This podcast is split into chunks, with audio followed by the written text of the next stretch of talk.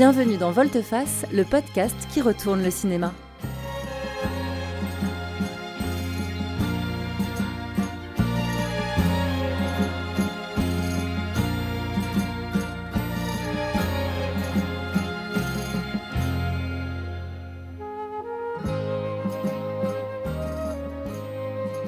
Vous écoutez la saison 3 dédiée à l'intégrale des films de Sam Peckinpah.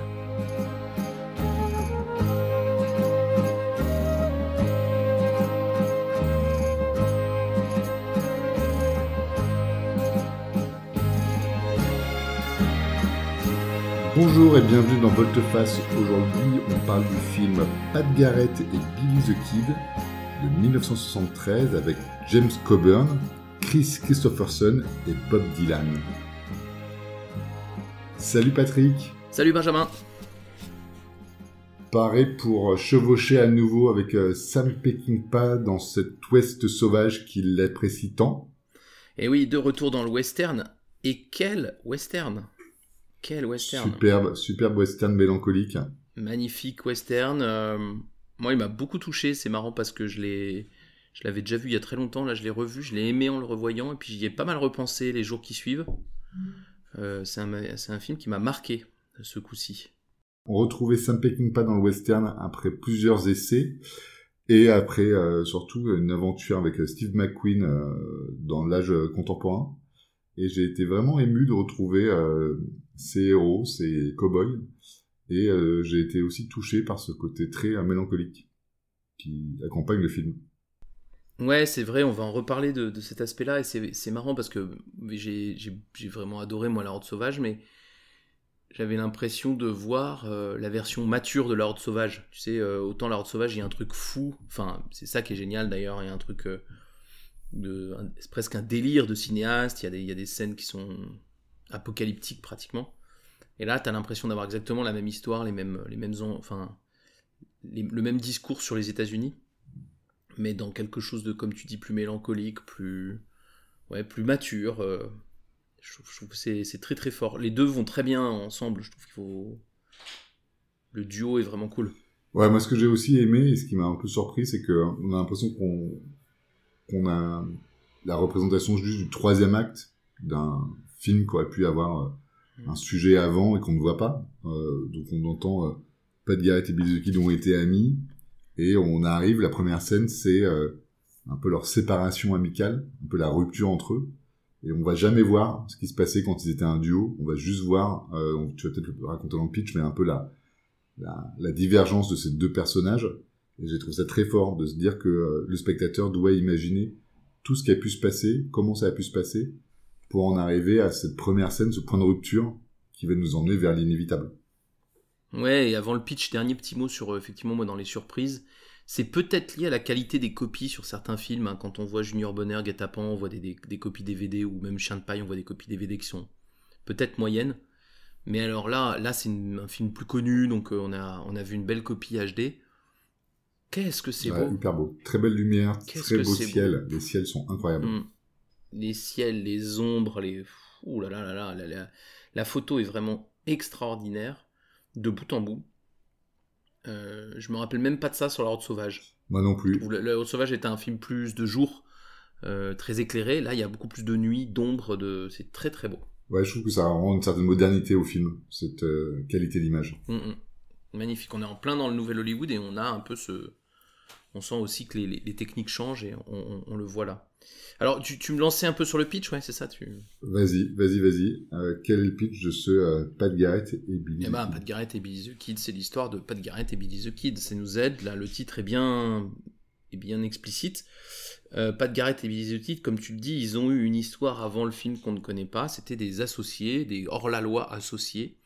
Et puis, au début du film, on apprend, première scène, hein, que désormais ils ne le sont plus et que Pat Garrett est le nouveau shérif à la solde des industriels du coin qui doivent être des éleveurs, et que Billy the Kid, lui, reste un hors-la-loi, et donc l'un va pourchasser l'autre, et donc on va avoir euh, la fuite de l'un et la poursuite de l'autre, et ce combat euh, à mort, hein, il n'y a pas de suspense euh, entre ces deux personnages, et comment, comment ces deux personnages qui étaient amis, et qui étaient du même côté de, de la vie vont maintenant s'opposer avec toute la mélancolie que ça suppose, vu qu'il n'y aura jamais de haine entre eux. William H. Bonney. He killed 21 men. I don't want to kill you, Bill. No, I sure hope you don't, Billy. And he was just a kid. Billy the Kid. You take this. My luck's running good. Patrick F. Garrett. He was the most dangerous outlaw in the territory. So they made him sheriff. It's pretty fair shooting for an old married man. Just lucky, I guess. All he Pat killed- Garrett had just one friend, Hey, Billy. Billy the Kid, and just one job kill him. Now, Sam Peckinpah, the director who unleashed the Wild Bunch, takes a hard new look at two old friends, Pat Garrett and Billy the Kid. They were legends in their own time. Times have changed. Times, maybe. Pour cette nouvelle saison, on a décidé de traiter euh, toujours deux thèmes qui sont euh, chers et iconiques du cinéma de Sam Peckinpah, qui sont le héros inadapté et la violence. Ces deux thèmes sont vraiment très présents et très forts dans ce film. Je te propose, Patrick, de commencer peut-être par le, le héros inadapté. Ce héros, c'est c'est Billy the Kid. Est-ce que tu peux nous en parler dans son environnement? Oui, alors Billy the Kid, euh, effectivement, il est clairement inadapté, là encore. hein, il n'y a pas besoin de faire des.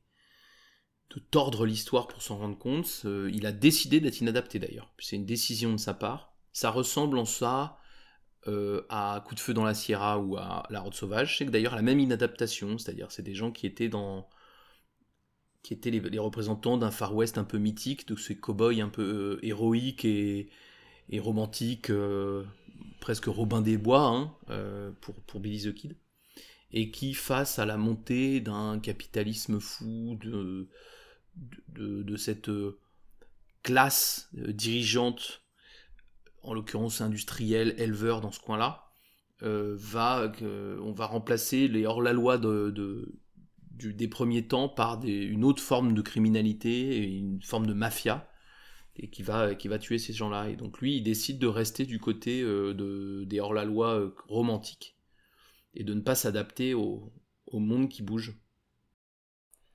Ouais, alors que justement, c'est euh, le choix qu'a suivi Pat Garrett, son ami. Et c'est ça qui est intéressant dans le film, c'est de voir justement la divergence entre ces deux personnages, celui qui s'est adapté, qui s'est mis à la solde de ses industriels, et celui qui va essayer de poursuivre ses rêves et d'aller euh, jusqu'au bout de euh, son romantisme. Et ce qui est très beau euh, chez Sam Peckinpah, c'est que Pat Garrett s'adapte et il est très triste. Et Billy the Kid ne s'adapte pas, il est très heureux, il est tout le temps en train de sourire. C'est un personnage incroyable, on, on ne peut que être de son côté parce qu'il est heureux, souriant, même s'il va à sa perte et que son, sa quête est complètement vaine.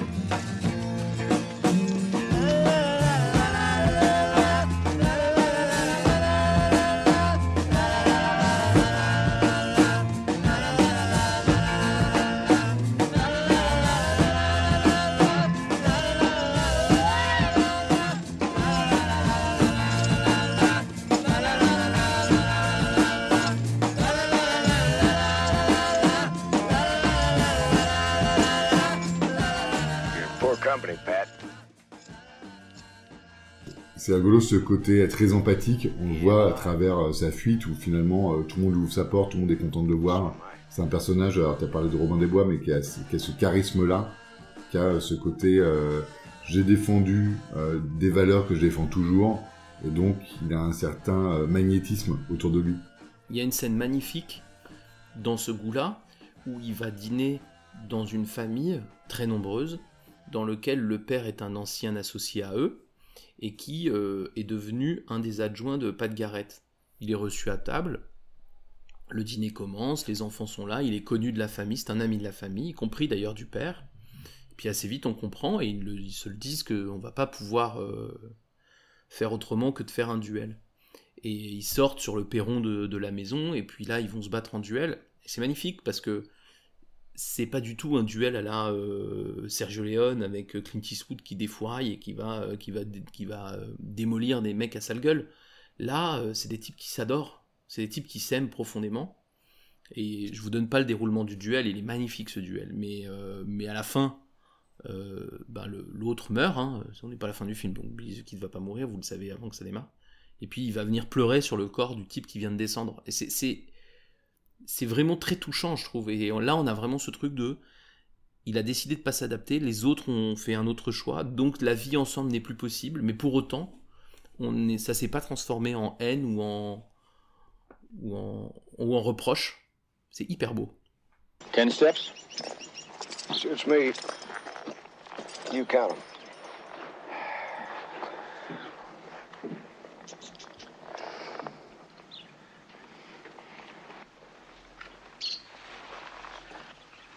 You ain't thought of another way, you? Uh, I can't come up with nothing. Get to it. One, two, three, four, five, six, seven, eight.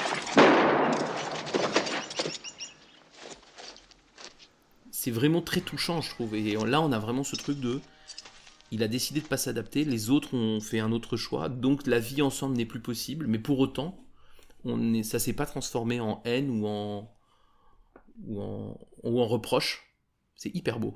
C'est vrai que là, on décrit une scène où on est invité à, la table de son ami et ça finit par un duel, donc il y a quand même une vraie euh, violence. Je te, par- je te propose qu'on qu'on aborde ce deuxième thème de la violence qui euh, ici est vraiment de retour. C'est une violence qu'on voit énormément, donc euh, c'est la cavale de notre ami euh, Kid poursuivi par Pat Garrett. Et donc alors là, on est euh, de retour avec les armes à feu. Il y a des euh, il y a des impacts de balles sur les corps où il y a des geysers de sang rouge qui sortent. C'est vraiment une, violence qu'on voit énormément. Euh, moi, c'est c'est ce qu'on vraiment c'est ce qu'on peut retrouver euh, de ce qu'on a quitté dans dans la horde sauvage, avec un côté un peu plus mélancolique.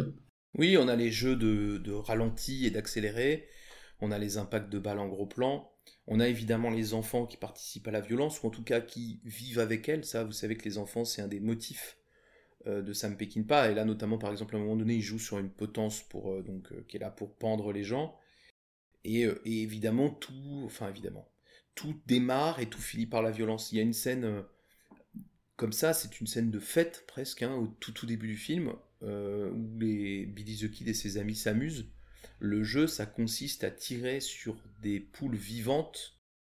Donc c'est un jeu d'une cruauté et d'une violence infinie. Mais cette scène est gaie. Et d'ailleurs, quand Pat Garrett les rejoint, il est avec son fusil, il rentre dans le village, la première chose qu'il fait, c'est shooter lui à, son tour une poule et ça fait marrer tout le monde. Et après, les enfants viennent récupérer les cadavres. Ça peut paraître horrible comme ça, mais chez Peckinpah, c'est sa façon de dire, en fait, la violence, elle, elle imprègne les États-Unis complètement. Elle sera là partout. Et, et en fait, c'est être puritain que de ne pas vouloir la voir. En fait, ça existe. Et euh, n'en faisons pas tout un cas, hein, euh, ça existe. Et puis ça peut même être là dans des moments joyeux. Et puis il y a la présence des armes à feu, il y a aussi euh, des séquences de violence plus physiques avec euh, du viol, etc. C'est un peu, on, sent quand même le poids de justement cette violence autour des, des personnages et en même temps c'est aussi leur code d'honneur. Oui, et puis c'est une critique. hein, je trouve qu'il y a un côté très politique quand même chez Peckinpah. On l'a vu dans d'autres films. euh, c'est une critique, euh, on l'avait vu dans Major Dundee très fort, euh, de la façon dont les États-Unis se sont construits, du mythe qu'ils se racontent, avec John Wayne qui aurait une, une violence très mesurée juste au moment où vraiment c'est indispensable. C'est plus possible. ouais. Et alors que lui, il dit, mais non, mais notre histoire, à la manière de Chimino, hein, d'une certaine façon, à la même époque, hein, euh, presque Mm. euh, il est quelques années avant euh, Voyage au bout de l'enfer, mais on est à peu près là, euh, sur ces, ces cinéastes qui disent, non, mais l'histoire des États-Unis, c'est pas, euh, c'est pas John Wayne, euh, c'est autre chose. C'est pas Henry Fonda Ouais. et John Wayne, c'est autre chose. C'est quelque chose de beaucoup plus trouble, beaucoup plus.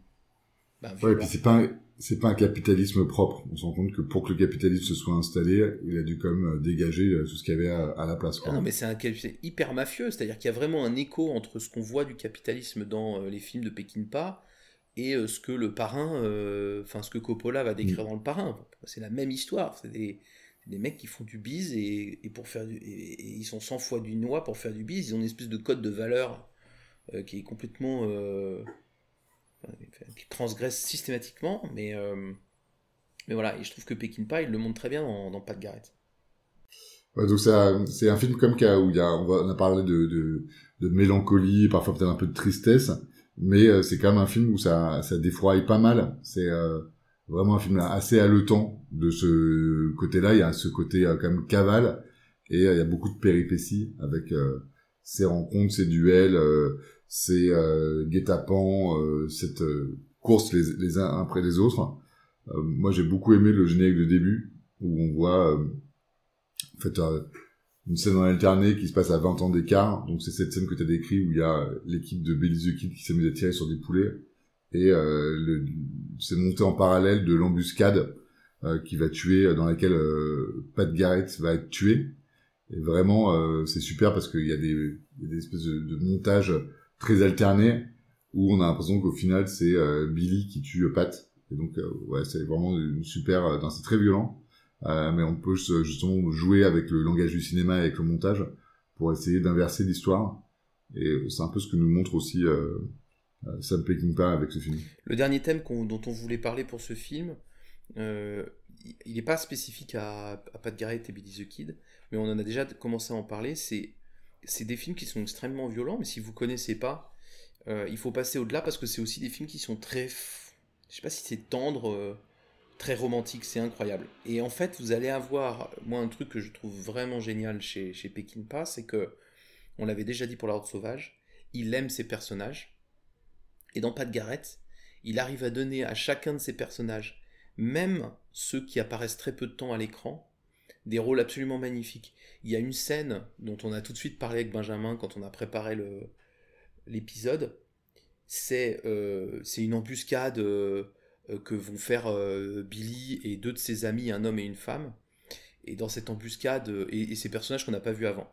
Et ces deux personnes vont donc tirer avec lui sur, dans, un cadre, je vous passe les détails, et le, mari euh, va se faire tirer dessus et va agoniser. Et là, il va aller agoniser vers une rivière à quelques, je sais pas, 20 mètres de, la, de là où, de l'embuscade, et sa femme va s'en apercevoir et va le rejoindre. Et là, tu as une scène qui doit durer, je sais pas, une minute trente, deux minutes. Et ces deux personnages ont une scène magnifique euh, où lui va mourir et sa femme est là pour euh, le pleurer l'image est belle, mais même les visages sont bien filmés. Il y, a, vraiment une attention. On oublie Billy the Kid pendant, pendant quelques minutes et on traite vraiment avec amour de ces personnages-là. Je trouve qu'il fait ça très très très bien, surtout dans ce film.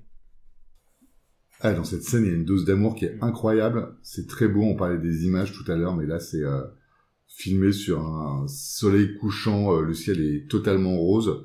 Ça donne totalement écho à ce, petit couple. Et comme tu le dis, on les a vus, ils ont été introduits euh, trois minutes avant dans le film et là, euh, lui, il va mourir, donc on le verra plus jamais.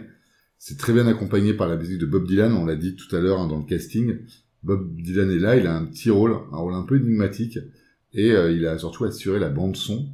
Et donc cette scène-là est, est illustrée par le Knocking on Heaven's Door en plus de, de Bob Dylan. Donc c'est vraiment, ça rend les choses, ouais, un vrai moment de cinéma. Euh, c'est très très beau.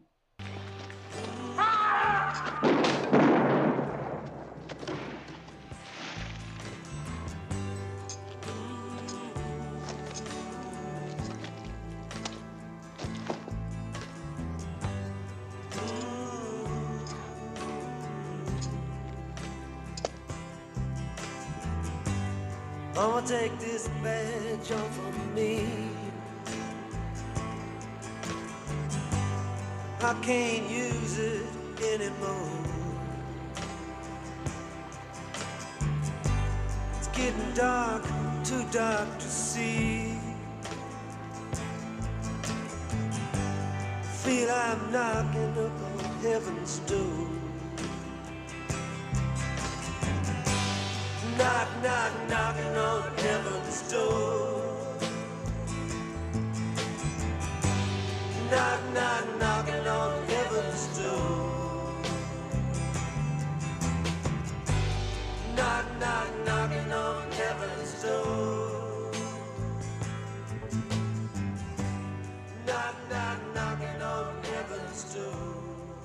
Oui, oui, et cette. Euh, finalement, au bout d'un moment, ce film, il ressemble à une balade de Bob Dylan, c'est-à-dire qu'on a l'impression de voir un.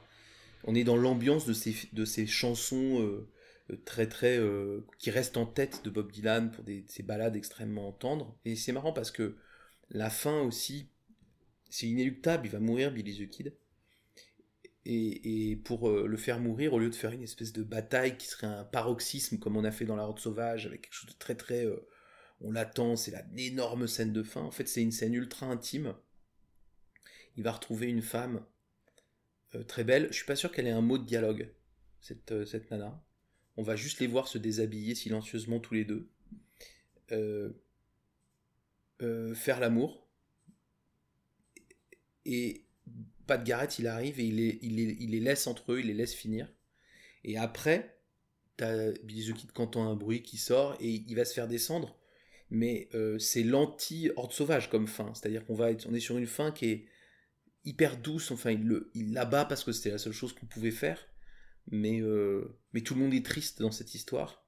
Et presque Billy the Kid est délivré. Je trouve que la fin est incroyable et, pourrait être la fin aussi d'une chanson, d'une balade de Bob Dylan qui terminerait doucement, tu vois. Ouais, c'est un, super film. Euh, Regardez-le, c'est facilement trouvable. C'est l'un des, des grands chefs-d'œuvre de, euh, de Sam Peckinpah. Je te propose qu'on enchaîne sur nos deux rubriques de fin. Euh, cette année, on voulait partager des films sortis la même année que euh, le film dont on assure la chronique ce jour, c'est-à-dire 1973. Euh, Patrick, quel film de 73 souhaites-tu partager avec nos auditeurs? Je vous emmène en Angleterre, on n'y va pas souvent. Et là, je vous propose d'aller voir Ne vous retournez pas de Nicholas Rugg, qui est un film très connu des amateurs de films fantastiques anglais, euh, avec Donald Sutherland notamment. C'est un film euh, magnifique, très très sombre, très très malaisant, euh, dont on ne peut pas ressortir indemne de Ne vous retournez pas. C'est très très beau. Il y a aussi une scène d'amour prétendument non simulée, mais qui est une des scènes les plus troublantes qu'on peut voir, euh, je trouve, dans, au, cinéma. Donc c'est du, du fantastique euh, extrêmement troublant, extrêmement fort. Et je vous recommande très fortement Ne vous retournez pas, Don't Look Back de Nicolas Rugg 1973. Et toi? Moi, j'ai parlé d'un film euh, connu, d'un réalisateur très connu, mais que j'apprécie moyennement.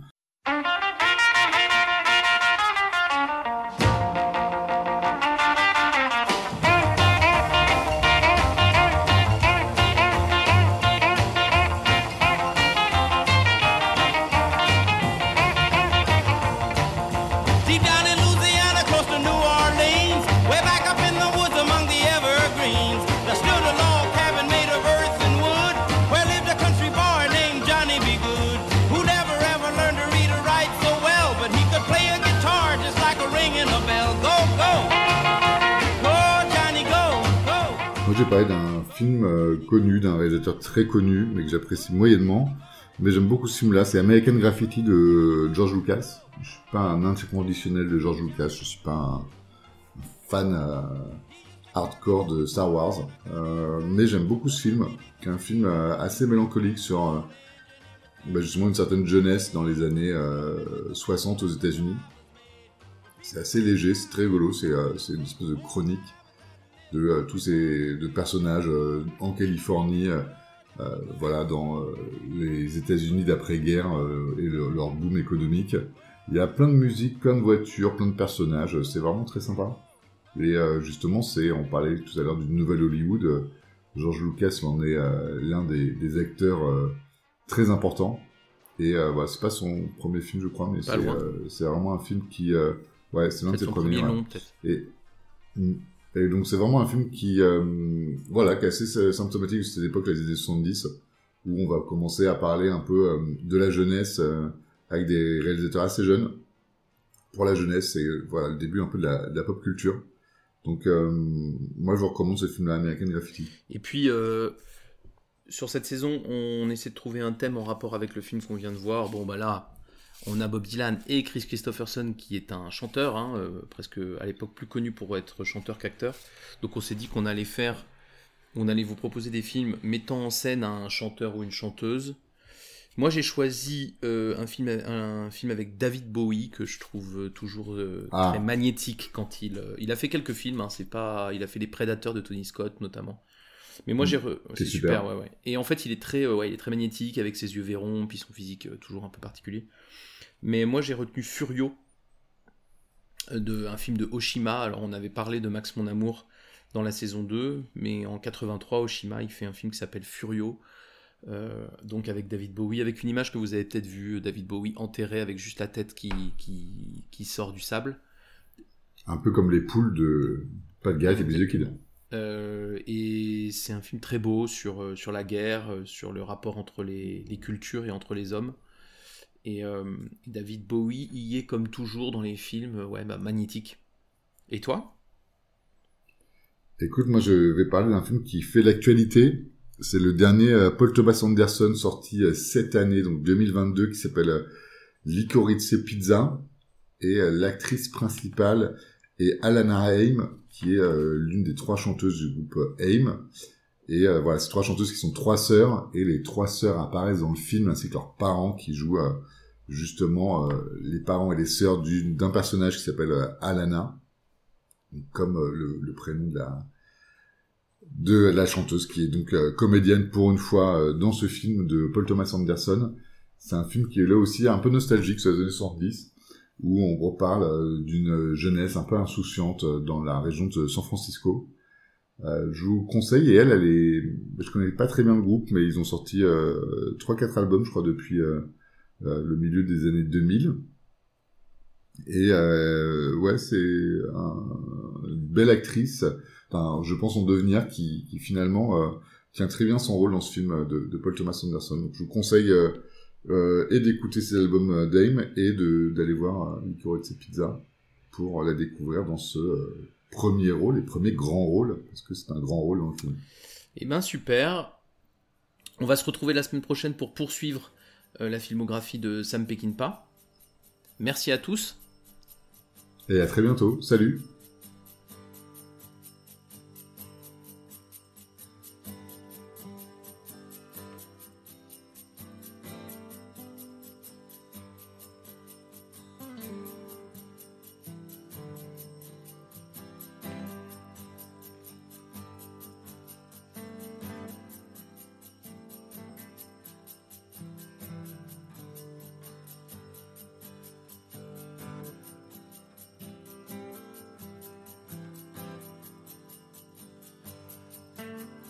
Sam Peckinpah revient dans Volte-Face. Dans le prochain épisode, nous parlerons de Apportez-moi la tête d'Alfredo Garcia. Soyez prêts